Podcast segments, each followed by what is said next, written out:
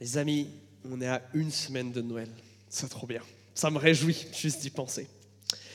Alors cette semaine, il m'est arrivé quelque chose d'incroyable. J'ai pu réaliser un de mes rêves de gamin. J'ai pu aller au concert de mon groupe préféré. Ah là là, qu'est-ce que c'était bien. Mais y aller, ça a révélé quelque chose de mon caractère qui m'a beaucoup moins plu. Parce que j'ai réalisé qu'entre le moment où j'ai quitté ma maison et le moment où le concert a commencé, il s'est écoulé quasiment trois heures et demie.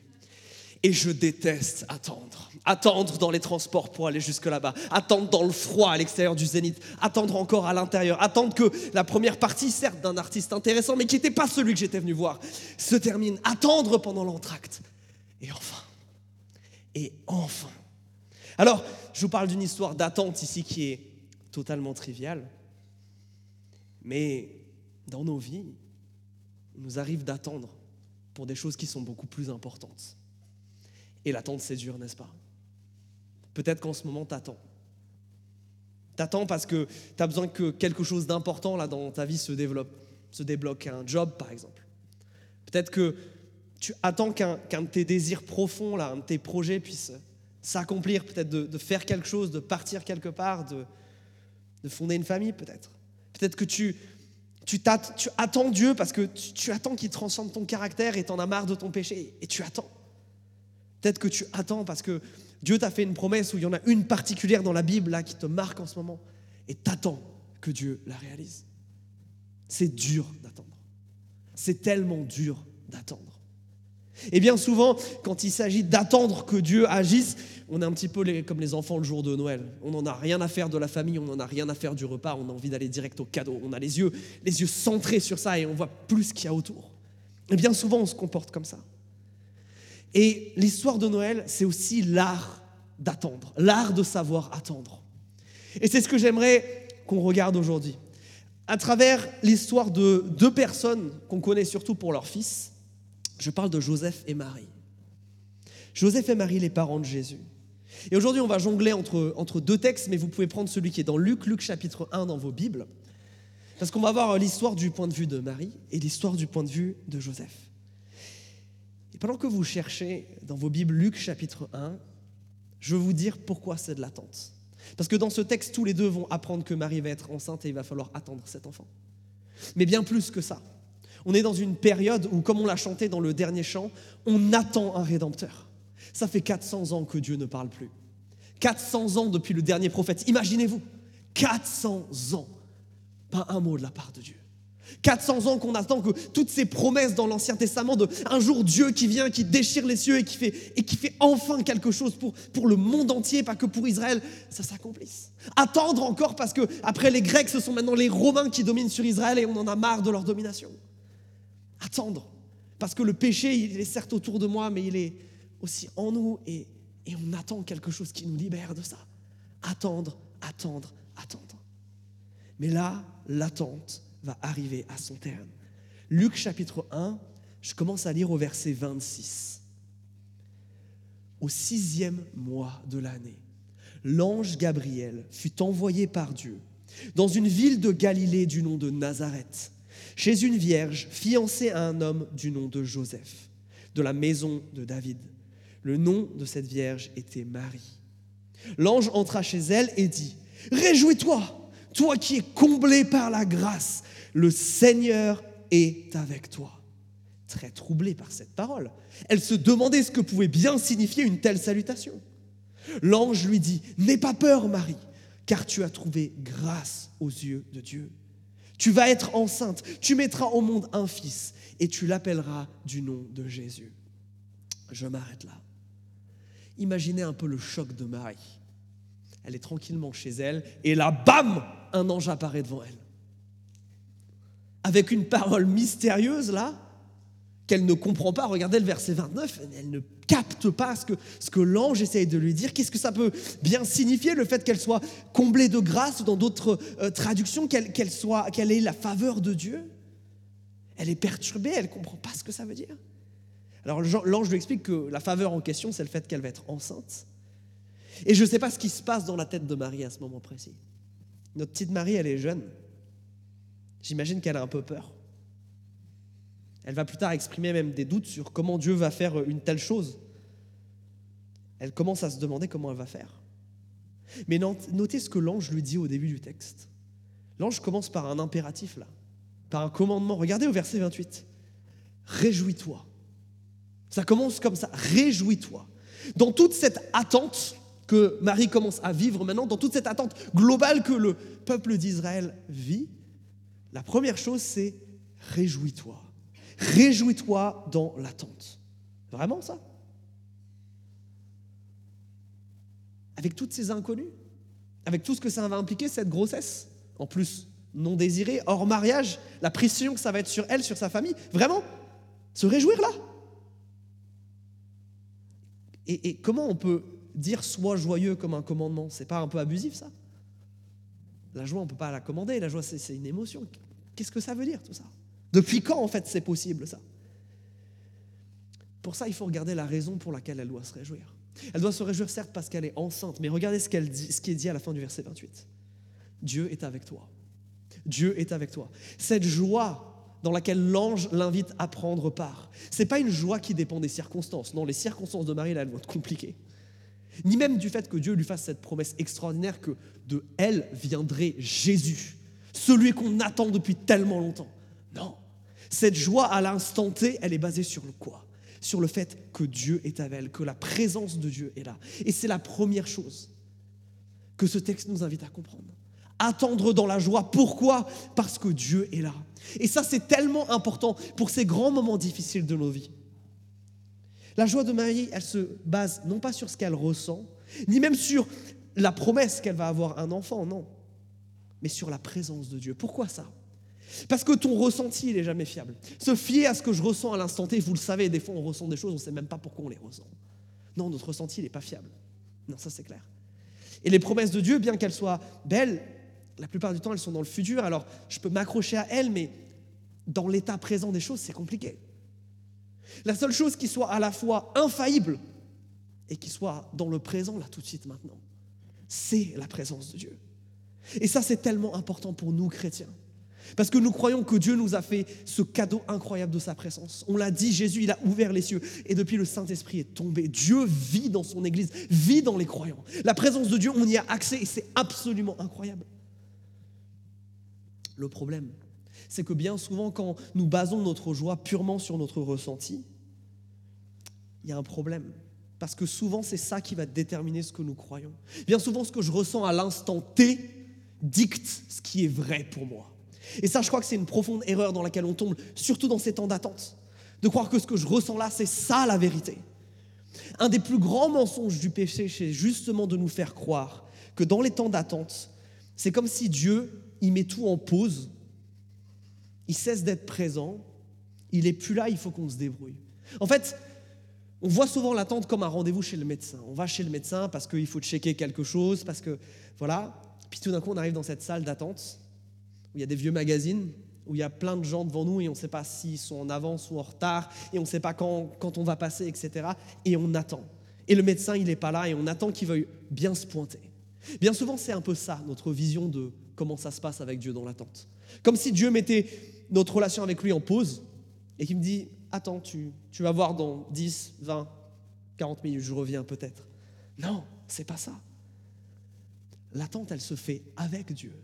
Bien souvent, nos yeux sont tellement tournés vers le futur, vers la promesse, vers l'avenir, qu'on ne voit pas qu'à côté de nous, il y a Jésus qui se tient là, qui est là avec nous, et on ne profite pas de cette présence-là qui peut justement nous apporter cette joie dans ces temps-là qui sont parfois si difficiles. Et ça, on devrait le comprendre. Parce que si vous êtes chrétien, il y a un truc que vous attendez par-dessus tout, c'est que Jésus revienne. Ce jour-là, où Jésus revient, il redescend. Ce jour où le monde est jugé, où le mal cesse d'exister, où enfin on est transformé, où enfin on quitte la douleur de cette terre. Oh, on l'attend ce jour-là. Mais est-ce que l'attente de ce jour-là, ça fait que Dieu n'en a rien à faire de nous à l'état présent? Non. C'est justement parce qu'on doit attendre son retour que Dieu a fait quoi? Envoyer son Saint-Esprit. Oui, dans l'attente, Dieu est toujours là. Et ce qui est vrai de manière générale par rapport au retour de Jésus, c'est vrai dans l'attente que tu traverses, dans cette chose que tu attends. C'est aussi vrai. Rappelez-vous cependant que Dieu, c'est toujours un gentleman. Il n'impose pas sa présence. Si nous laissons distraire par ce qui est devant nous, si nous ne voulons pas passer du temps avec lui, si nous n'allons pas chercher cette joie en lui, alors on passe à côté. Alors on loupe. Et ça, ça, nous interroge, les amis. Dans ce que tu attends là. Comment tu attends? Est-ce que tu attends dans le stress? Est-ce que tu attends dans l'angoisse parce que tu maîtrises pas ce qui va se passer, parce que tu es sûr de rien? Ou est-ce que tu attends avec Dieu? Est-ce que l'attente, elle te pousse à te recroqueviller sur toi-même, à être seul dans tes pensées? Ou elle te pousse à crier à Dieu, à venir vers lui, à chercher cette paix et cette joie? Est-ce que c'est cette vérité que Dieu est présent qui dicte ta joie, qui dicte, ce que tu ressens et ce que tu veux ressentir? Est-ce que c'est tes sentiments qui dictent la vérité? Ou tu laisses tes sentiments être transformés par la vérité? Qu'est-ce qui domine dans ta tête là? Je suis impressionné parce que dans ma propre vie, hein, je vois avec quelle rapidité je capitule au pouvoir de mon ressenti immédiat au lieu de me jeter au pied de Jésus, au pied de la croix, pour aller chercher cette joie, cette paix, ce réconfort auquel on aspire tous. Alors mes amis, comment vous vivez votre attente? Est-ce que vous la vivez comme ça? Est-ce que vous la vivez dans la joie? Il y a une deuxième chose par rapport à l'attente, qui est corrélée en fait à la première. Relisons les versets 30 et 33, parce que l'ange va donner un deuxième impératif à Marie, regardez. L'ange lui dit, n'aie pas peur Marie, car tu as trouvé grâce auprès de Dieu. Tu vas être enceinte, tu mettras au monde un fils et tu l'appelleras du nom de Jésus. Il sera grand et il sera appelé fils du Très-Haut. Et le Seigneur Dieu lui donnera le trône de David, son père. Il régnera pour toujours sur la maison de Jacob et son règne n'aura pas de fin. Qu'est-ce qu'il commande l'ange là? Il commande à Marie d'être en paix, même problème qu'avec la joie. On peut vraiment commander ça? Ouais. Parce que ici, la paix comme la joie, ce n'est pas une paix qui dépend des circonstances. La paix, c'est la sœur jumelle de la joie. Elles se tiennent main dans la main. Comment l'ange veut lui véhiculer cette paix et, faire qu'elle n'ait pas peur là? Parce qu'il lui annonce quand même quelque chose d'énorme. Regardez, c'est pas tellement en lui donnant une connaissance des événements futurs. C'est pas tellement ça qui va amener de la paix à Marie, mais plutôt qui lui est présenté. En d'autres mots, c'est pas tellement le quoi ou le comment, mais le qui qui fait la différence. Marie, elle n'aura jamais assez de détails et de connaissances pour lui assurer une forme de paix. C'est d'ailleurs pour ça qu'elle va continuer à poser des questions à l'ange. Ouais. Souvent, on vit dans ce mensonge-là. Que ce qui va m'aider dans l'attente, c'est d'avoir de la connaissance, de comprendre tout ce qui se passe, d'avoir des réponses à toutes mes questions. Et vous imaginez bien que Marie, à qui un ange lui dit Tu vas pas comprendre comment, mais tu vas être enceinte de manière miraculeuse comme ça, elle en a mille des questions. Mais c'est pas ça qui va l'apaiser. C'est pas ça qui va lui faire du bien. Parce que la connaissance n'apporte pas la paix. Non. Même le fait que Dieu lui fait cette promesse, que ça vient de la part de Dieu, regardez, ce n'est pas suffisant.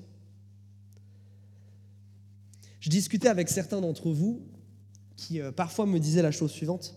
Des fois, dans ma foi, je doute. Des fois, c'est difficile. Et ça, c'est normal. Alors, euh, souvent, dans ces temps-là, je dégaine mon arme favorite, la Bible, et on commence à regarder ce que la Bible dit.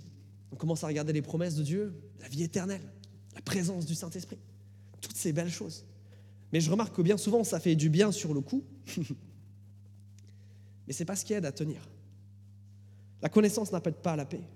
Par contre, j'ai remarqué que quand je commençais à parler du caractère de Dieu, de qui il est, de sa souveraineté, de sa bonté, de sa puissance, là, les choses commençaient à changer. Et je, sais, je crois que c'est pour ça que l'ange regardez dans ces trois versets-là, il passe pas tellement de temps à lui parler de comment sa grossesse va se passer, des, pourquoi et des comment. Regardez sur quoi il se centre dans les versets 32 et 33. Il insiste sur quoi? Que celui qui vient en elle, c'est un roi qui règne, qu'il est à la fois un descendant de David, il est vraiment humain. Mais en même temps, regardez, son règne, il est éternel, il n'aura pas de fin. C'est Dieu fait homme. Il est les deux et c'est ce que nous croyons. Les chrétiens, on croit que Dieu, il est, Jésus, il est à la fois 100% homme, vraiment, vraiment homme, mais aussi vraiment, vraiment Dieu. Il est 100% les deux. Il dit à Marie, il faut que tu réalises de qui on parle, de ce grand roi éternel, puissant, souverain surtout. Il insiste sur le fait que Dieu, il est au contrôle. Que celui qui vient, il aura un règne sans fin qui ne pourra pas être déstabilisé. Ce qui est marquant, c'est que l'ange va dire exactement la même chose au papa de Jésus. Regardez l'écran. Si ça veut bien marcher. Voici comment arriva la naissance de Jésus. Marie, sa mère, était fiancée à Joseph. Avant leur union, elle se trouva enceinte par le fait de l'Esprit Saint. Joseph, son mari, qui était juste et qui ne voulait pas la dénoncer publiquement, décida de la répudier en secret. On va revenir sur ce verset après. Comme il y pensait, l'ange du Seigneur lui apparut en rêve et dit, Joseph, fils de David, n'aie pas peur de prendre chez toi Marie, ta femme, car l'enfant qu'elle a conçu vient de l'Esprit Saint. Elle mettra au monde un fils et tu l'appelleras du nom de Jésus, car c'est lui qui sauvera son peuple et ses péchés. Je m'arrête là. Imaginez-vous juste à la place de Joseph. Vous apprenez que la femme avec qui vous êtes fiancé est tombée enceinte, et pas de vous. Ouf. À l'époque, il faut que vous compreniez que le concept de date, le concept de rendez-vous amoureux, ça n'existe pas. Non, c'est les parents qui arrangent des trucs. Et on ne se connaît pas pour se marier. Généralement, on se marie pour apprendre à se connaître. Joseph, il ne connaît pas tant que ça à Marie, en fait. Vous imaginez ce qui se trotte dans sa tête? Ce qu'il peut s'imaginer à ce moment-là? Comment il peut lui faire confiance? Comment il peut arriver à être en paix avec cette idée-là? Bien plus, il faut que vous vous rendiez compte que Joseph, il est dans une situation absolument compliquée. Selon la loi romaine, si ta femme n'est pas enceinte de toi, t'es mal barré. Selon les juifs, c'est exactement la même chose. Et puis c'est lui qu'on va accuser d'avoir mis cette femme enceinte derrière. C'est lui qui va devoir porter la honte et l'opprobre qui est associé à ça dans cette culture. Il va, même si lui, il va accepter les paroles des anges, vous croyez vraiment que les voisins, ils vont croire à ça? Absolument pas. Comment il peut arriver à être en paix avec l'idée que, que Dieu a mis un bébé dans le ventre de sa femme et que personne ne va le croire Que sa réputation, à partir de ce moment-là, terminée piétiné. C'est terminé pour Joseph. Comment il peut arriver à trouver une seule once de paix dans tout ça? Et regardez ce que lui dit l'ange au verset 20. Même commandement que celui de Marie, n'aie pas peur. Même information sur le futur. Tu auras un gosse, il s'appellera Jésus. Et même mode de réconfort. Ce qui se passe, ça vient de Dieu. C'est l'Esprit Saint qui fait ça en elle. C'est l'œuvre de l'Esprit Saint. C'est Dieu qui est au contrôle. C'est Dieu qui est en train d'accomplir quelque chose. Ce fils, tu ne sais pas encore comment, mais il va sauver le monde. C'est ce sur quoi l'ange insiste. C'est d'ailleurs pour ça qu'il appelle Jésus. Jésus en hébreu, Yeshua, c'est Dieu qui sauve. Il y a quelque chose de grand qui est en train de se passer. Dieu est en train de faire quelque chose de fort.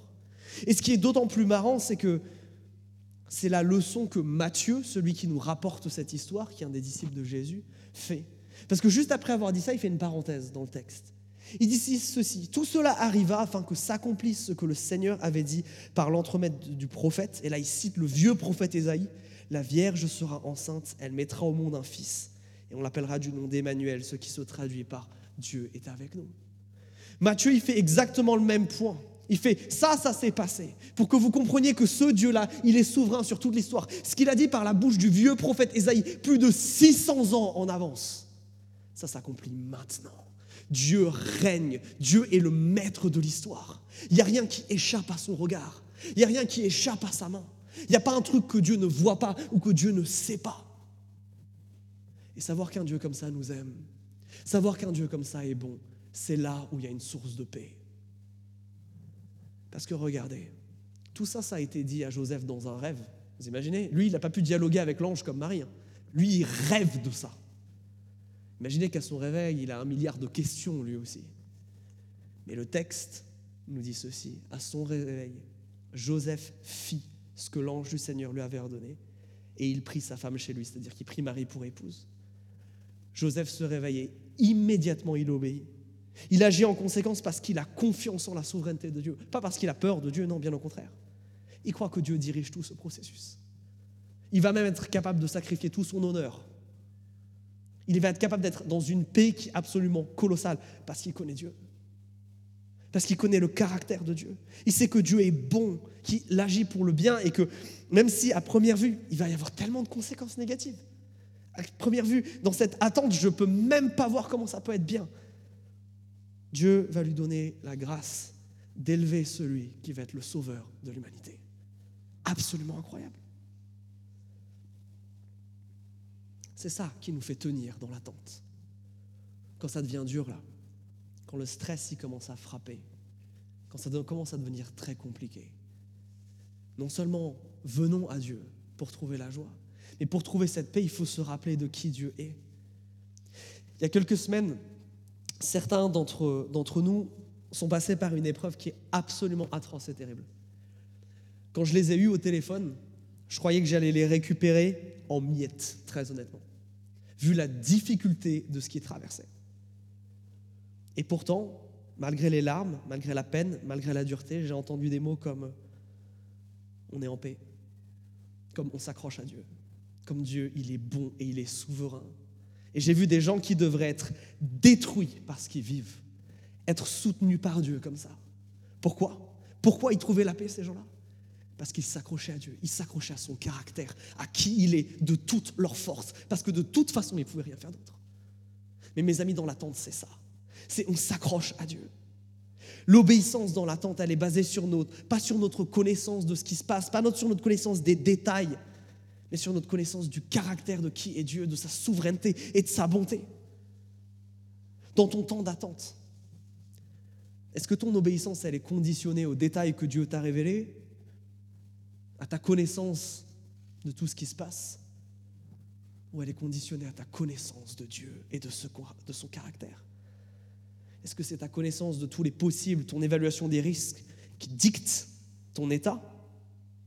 Ou alors tu sais aller te reposer et trouver la paix dans les bras de celui qui peut te la donner? Bien souvent, on perd un temps incroyable à chercher ailleurs qu'en Dieu cette paix et cette joie. Et c'est catastrophique parce que Dieu veut nous la donner, cette paix et cette joie. Mais on perd du temps à la chercher ailleurs dans nos têtes, dans d'autres personnes, dans d'autres choses. Et on passe à côté. Mais ça, ça amène une autre question. Ok, ces choses-là, elles peuvent être trouvées en Dieu, mais est-ce que je peux avoir la certitude de les trouver en Dieu? Dieu, il est tellement grand, il est tellement là-haut que je le connais que partiellement au final. Est-ce que, est que vraiment je peux avoir de la foi dans l'incertitude Qu'est-ce qui peut me, me, me motiver? Parce que vous, comme moi, oui, ça c'est beau, c'est joli dit comme ça. Mais dans les faits, c'est dur, soyons très honnêtes. Dans les faits, c'est vachement dur, ça. Même si c'est vrai, ça reste dur. Est-ce que Dieu ne nous donnerait pas un, coup de main par rapport à ça? Vous allez voir le coup de main que Dieu va donner à Marie. Je reprends l'histoire. Donc dans Luc, verset 34. Marie dit à l'ange, comment cela se produira-t-il? Je n'ai pas eu de relation avec un homme. Je lui répondis, l'Esprit Saint viendra sur toi, et la puissance du Très-Haut te couvrira de son ombre. C'est pourquoi, c'est pourquoi l'enfant qui naîtra sera saint. Il sera appelé fils de Dieu. Élisabeth, ta parente, a elle aussi conçu un fils dans sa vieillesse. Celle qu'on appelait femme stérile en est à son sixième mois, car rien n'est impossible de la part de Dieu. Marie dit, je suis la servante du Seigneur, qu'il advienne selon ta parole. Et l'ange s'éloigna d'elle trouvez pas que ça ressemble étrangement à ce qui nous a été dit juste avant Il n'y a pas trop de différence là. Marie, elle pose une question qui est légitime. Il y a un problème biologique là. Comment je peux tomber enceinte? Je ne suis pas mariée avec Joseph. On n'est pas ensemble. L'ange, il lui donne à nouveau une bride de connaissances, certes intéressante, en lui disant bah, de nouveau, bah, c'est Dieu qui va faire, mais regardez, c'est totalement insuffisant. Dieu va te couvrir de son ombre, c'est par la puissance du Très-Haut que tu seras enceinte dans le concret, dans les détails, euh, non, c'est rien, quoi. Puis verset 37, il la ramène à la puissance et à la souveraineté de Dieu. Rien n'est impossible à Dieu. Si Dieu l'a déjà fait, il peut le refaire. Jusque-là, il n'y a rien de différent. C'est exactement le même dialogue qui a eu lieu. La vraie différence entre les deux, et ce qui va motiver sa foi, et ce qui fait que ce texte, et c'est une autre des choses que nous devons attendre avec foi, c'est ce qui se passe au verset 36. Ça, c'est l'élément, entre guillemets, perturbateur. Ça, c'est le truc de différent, là, par rapport à ce qu'il a déjà dit. On nous parle de la cousine de Marie, Élisabeth. Élisabeth, qui est ménopausée, qui peut plus avoir d'enfant, et qui pourtant est enceinte. Pourtant, elle est enceinte. Et c'est sur ça que l'ange se base pour lui rappeler, rien n'est impossible à Dieu. Autrement dit, qu'est-ce qui est censé motiver sa foi dans l'attente là? Ce que Dieu est en train de faire chez quelqu'un d'autre. ce que Dieu a déjà fait dans le passé. Et c'est ces deux choses-là qui vont propulser la foi de Marie vers l'avant. Parce que si vous lisez la suite de l'histoire, et je vous le souhaite dans ces temps de Noël, vous allez voir ce qui va se passer quand les deux vont se rencontrer. Quand Marie va aller voir Elisabeth, elle va exploser de joie. Là, sa joie va devenir hyper concrète.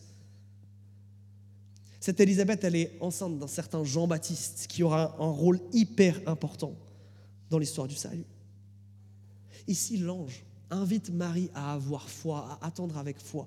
Pourquoi? Pas seulement pour ce qu'on a dit avant, mais parce que Dieu est déjà à l'œuvre dans d'autres personnes et Dieu a déjà été à l'œuvre de cette manière-là. En d'autres termes, notre confiance dans l'attente, elle se base sur le fait que non seulement on sait que Dieu est, qu'il a un caractère, mais sur le fait surtout que Dieu ne change pas, que Dieu reste le même, que s'il a été bon avant, il sera aussi bon maintenant.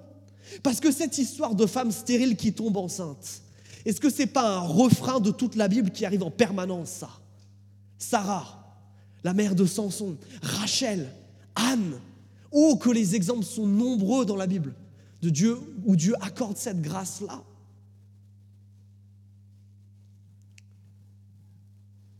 Mes amis, oui, ayons foi, non pas seulement parce que ces choses-là sont vraies par rapport à Dieu, et parce qu'on peut les expérimenter et les voir à la fois dans le passé et dans la vie des autres. Dans l'attente, oui, je vais regarder à Dieu pour chercher sa présence. Oui, je vais trouver du réconfort et de la paix dans son caractère. Mais pour motiver ma foi, il n'y a rien de plus fort et de plus puissant que regarder ce que Dieu fait dans la vie des autres en ce moment-là et de regarder en arrière sur ce que Dieu a déjà fait. De la même manière, quand on est dans l'attente, souvent, on a les yeux fixés droit devant, on regarde là, on ne voit pas Jésus qui est à côté de nous, on ne voit pas les autres qui sont à côté de nous, mais surtout, on ne prend pas le temps de se retourner pour voir ce que Jésus a déjà fait. Et ce pourquoi on doit avoir foi. Les chrétiens, on ne croit pas qu'on doit avoir foi en Dieu de manière aveugle, juste comme ça. Non, on croit qu'on doit avoir foi en Dieu parce qu'il agit, parce qu'on a une base, on l'a expérimenté, on l'a vécu. Il y a quelques semaines, peut-être vous vous en rappelez, on a eu un groupe de maison un peu spécial. Vous vous rappelez, on n'a pas fait un programme comme d'habitude, on a tous prié. Et on a prié les uns pour les autres. Et je ne sais pas comment c'était dans votre groupe de maison, mais dans le nôtre, ça a été très fort. Partager des sujets de joie et des sujets de tristesse. Il y a des moments où on a été vraiment triste et il y a des moments où on a été vraiment joyeux. Et je me rappelle de quelqu'un qui partage quelque chose d'éminemment triste et on se met à, prier pour cette personne. Et euh, et très vite après, la personne suivante qui partage nous dit bah, Moi, tout va bien. Moi, je suis dans la joie. Dieu fait des trucs super. Et dans ma tête, je commence à me dire Alors, attends, comment on va gérer tout ça? Parce que la personne numéro un, peut-être que comment elle va se sentir? Du fait que bah, la personne numéro deux est dans la joie Est-ce qu'elle va pas se sentir euh, jalouse, défavorisée de la part de Dieu? Et je commence, comme d'habitude, à beaucoup trop penser. Et c'est là où l'Esprit de Dieu agit. Parce que quand il s'agit de, prier pour cette personne numéro 2, la première personne à prier, c'était cette personne numéro 1. Et qui disait, mais Seigneur, ça fait tellement du bien de te voir agir dans la vie d'un autre. Et j'étais scotché au fond de ma chaise. J'étais scotché de voir que c'était simplement, cette personne rendant ce témoignage simplement que Dieu s'occupe d'elle, qui a complètement donné de l'espoir à l'autre, qui a complètement ravivé sa foi. Je me suis dit, mais quelle est la puissance de notre témoignage réciproque. À quel point Dieu peut utiliser ça pour raviver la foi et de manière tellement forte. Et ça, ça m'amène à plusieurs conclusions, mes amis. Est-ce que vous vous entourez de chrétiens? Est-ce que vous vous entourez de gens avec qui vous pouvez voir Dieu agir à l'intérieur de leur vie? Est-ce que vous avez appris à connaître les membres de votre groupe de maison, les membres de cette église? Pour voir Dieu agir au travers d'eux Est-ce que vous prenez le temps pour vous rappeler du passé, de comment Dieu a agi? Noël, c'est la meilleure période pour ça. On arrive à la fin de l'année. Est-ce que vous avez cette culture de faire un bilan et de revenir en arrière et de voir comment Dieu a agi? Parce que c'est souvent comme ça, en se rappelant qu'on va pouvoir construire l'avenir. C'est pour ça que, par exemple, Dieu, régulièrement dans l'Ancien Testament, ordonnait aux Israélites de, de construire des pierres, de poser des pierres ou des autels qui avait pour but justement de leur rappeler tout ce que Dieu avait fait. C'est pour ça que si vous étiez avec nous pendant notre week-end d'église, rappelez-vous, on a vu euh, euh, Paul qui nous encourageait à, quand ça va pas, à venir devant Dieu avec toutes sortes de prières et de supplications, vous en rappelez? Vous vous rappelez la méthodologie? Paul nous disait, mais faites-le avec reconnaissance. Faites-le en vous rappelant ce que Dieu a déjà fait. Alors toi qui es dans l'attente, est-ce que tu te renfermes sur toi? Est-ce que tu t'isoles? Ou est-ce que tu vas chercher la compagnie de Dieu et la compagnie des autres Est-ce que tu cultives la reconnaissance? Si tu es avec nous depuis un moment, peut-être que cette année doit être l'année où tu t'engages vraiment dans un groupe de maison où tu y vas peut-être de manière plus régulière, pour pouvoir vivre ça, pour que quand le découragement frappe à ta porte, quand l'attente devient trop dure, tu puisses te laisser porter par les autres. Oui, l'attente, elle se fait dans la foi. Et cette foi, elle est stimulée parce que Dieu a fait dans le passé et parce que Dieu fait actuellement dans la vie des autres. Il y a maintenant un dernier point que je voudrais aborder avec vous. Une dernière chose. On s'imagine bien souvent que l'attente, c'est passif. Moi, quand j'étais dans la queue euh, pour aller à mon concert, là, j'étais debout comme un piqué, il faisait froid et ça m'énervait. J'étais passif. Mais l'attente avec Dieu, c'est pas quelque chose de passif. Joseph, il a attendu en aimant. Et en relisant cette histoire, j'ai été frappé et remis en cause, je vous le dirai, par à quel point Joseph, en fait, il aime Marie. Dans cette histoire, regardez, je, vous l'ai remis sur le diapo, ils sont fiancés. Elle est enceinte avant ça et la loi voudrait que Joseph la divorce. La loi voudrait ça. Et surtout, vous savez qu'à l'époque, quand on se marie, euh, ça se fait encore dans certaines cultures, euh, on donne une dot. Joseph, il a dû donner quelque chose, un gros quelque chose, à la, famille de Marie. Théoriquement, ce qu'il est censé faire, là, c'est aller devant un tribunal, récupérer sa dot, récupérer ce qu'il lui est dit pour pas déjà pour récupérer, mais aussi pour pas qu'il soit accusé derrière d'avoir mis Marie enceinte. Joseph, il est censé faire tout ça. Quelle est la réaction de Joseph? Non seulement il va pas le faire parce que l'ange lui dit de prendre Marie pour femme, mais à la base, même avant que l'ange lui parle, il avait prévu de le faire en secret, pour pas que Marie, qui avait déjà, allait déjà être éprouvée et, et mal regardée par tout le monde parce qu'elle était enceinte, ne s'ajoute pas une humiliation publique supplémentaire. Joseph, il comprend pas tout ce qu'il arrive. Et là, Dieu a même pas encore parlé qu'il est déjà en train d'aimer.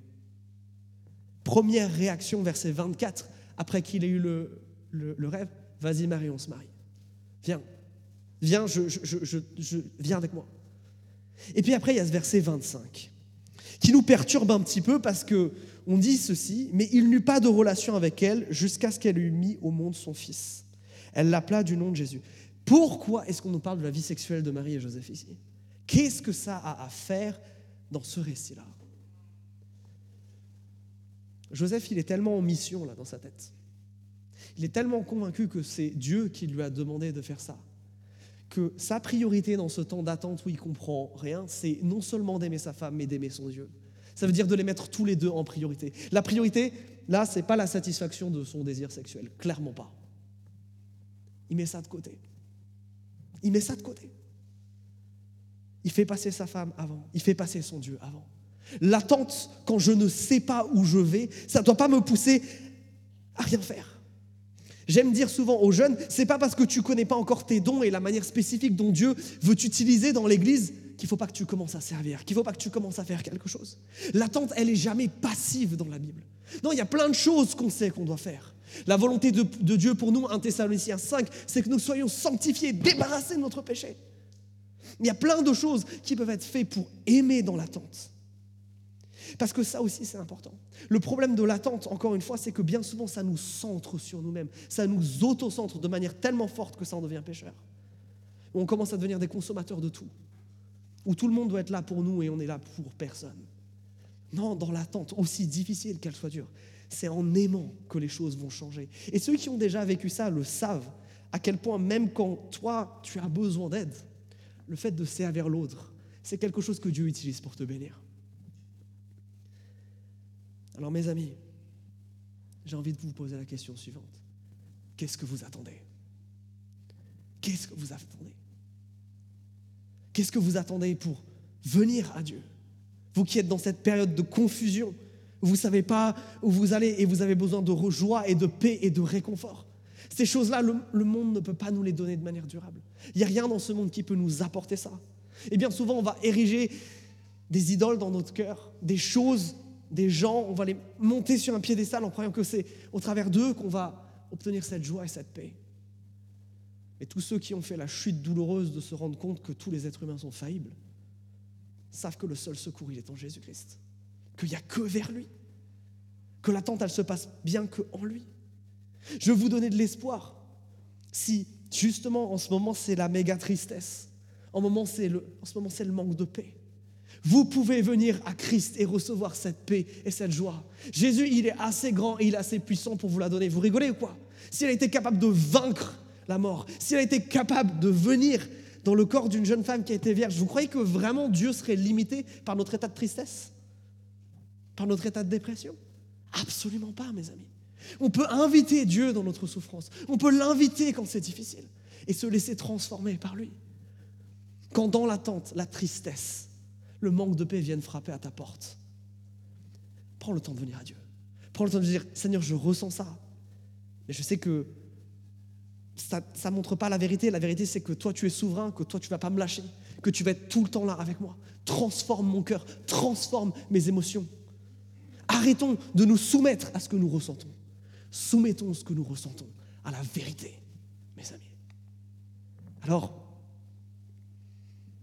je veux vous proposer maintenant de, de répondre à ce que Dieu nous dit ici. Et de nous mettre dans cet état de Noël. Parce que justement, Noël, c'est ce moment où on se rappelle que tout ça, là, tout ce que je viens de dire, toutes ces belles choses, elles sont possibles uniquement parce que Jésus a choisi de venir. Jésus ne vient pas, l'accès aux cieux est fermé. Et tout ce que je viens de dire là n'a aucun sens. Mais la foi, l'amour, la joie et la paix, c'est généralement ce qu'on célèbre dans cette période qui s'appelle l'Avent. Peut-être euh, vous connaissez cette tradition, on allume des bougies. Ces bougies symbolisent ces choses-là. Toutes ces choses-là qui peuvent nous être données uniquement parce que Jésus est venu.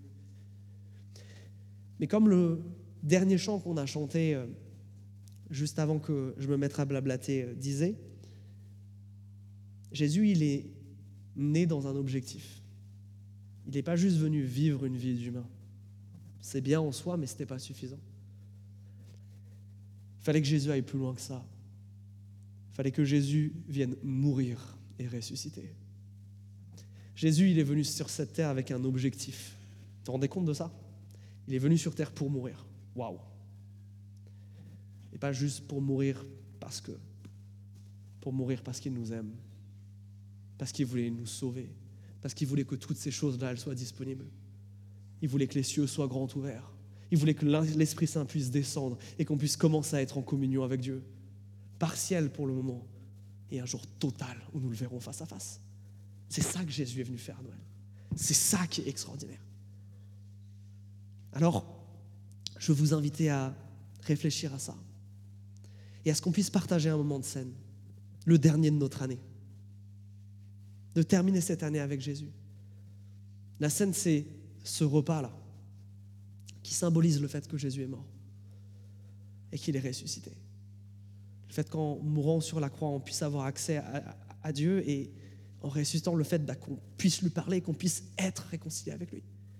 C'est tellement dingue ce que Jésus a fait à Noël. C'est tellement beau. Oui, à Noël, littéralement, il n'y avait pas d'espoir. Et l'espoir, il est venu. Et je veux vous inviter à méditer sur ce chant. Peut-être que vous ne le connaissez pas. Peut-être que c'était la première fois aujourd'hui que vous l'entendiez. Mais à réfléchir à ça. Est-ce que je crois que pour moi aussi l'espoir est venu? Est-ce que je crois que pour moi aussi, dans mon attente, dans ce qui est difficile, il y a de l'espoir et que cet espoir, c'est Jésus? Et si pour vous la réponse est oui, si c'est un oui de tout votre cœur, si vous avez déjà manifesté ce oui par le baptême, je veux vous inviter pendant le chant à vous lever et comme on fait d'habitude, à prendre un morceau de pain, à prendre un gobelet, à revenir à votre place. Et ensuite, on les prendra ensemble, mais c'est une invitation individuelle. Jésus, il est venu pour chacun d'entre nous individuellement. Et c'est pour ça que individuellement, on a cette responsabilité de lui répondre. Alors si vous avez besoin d'espoir, si vous avez besoin de Christ, si vous voulez vivre votre attente du moment autrement, pendant ce chant, levez-vous. Pendant ce chant, allez chercher la scène. Parce qu'on veut communier encore une fois avec Jésus. On veut prendre encore une fois ce temps avec Jésus, la dernière fois cette année. Prendre la scène avec lui. Passer ce temps dans sa présence. Lui remettre nos inquiétudes, demander la paix, demander la joie. Que l'espoir puisse jaillir. Que nous puissions aller chercher cet espoir auprès de Jésus.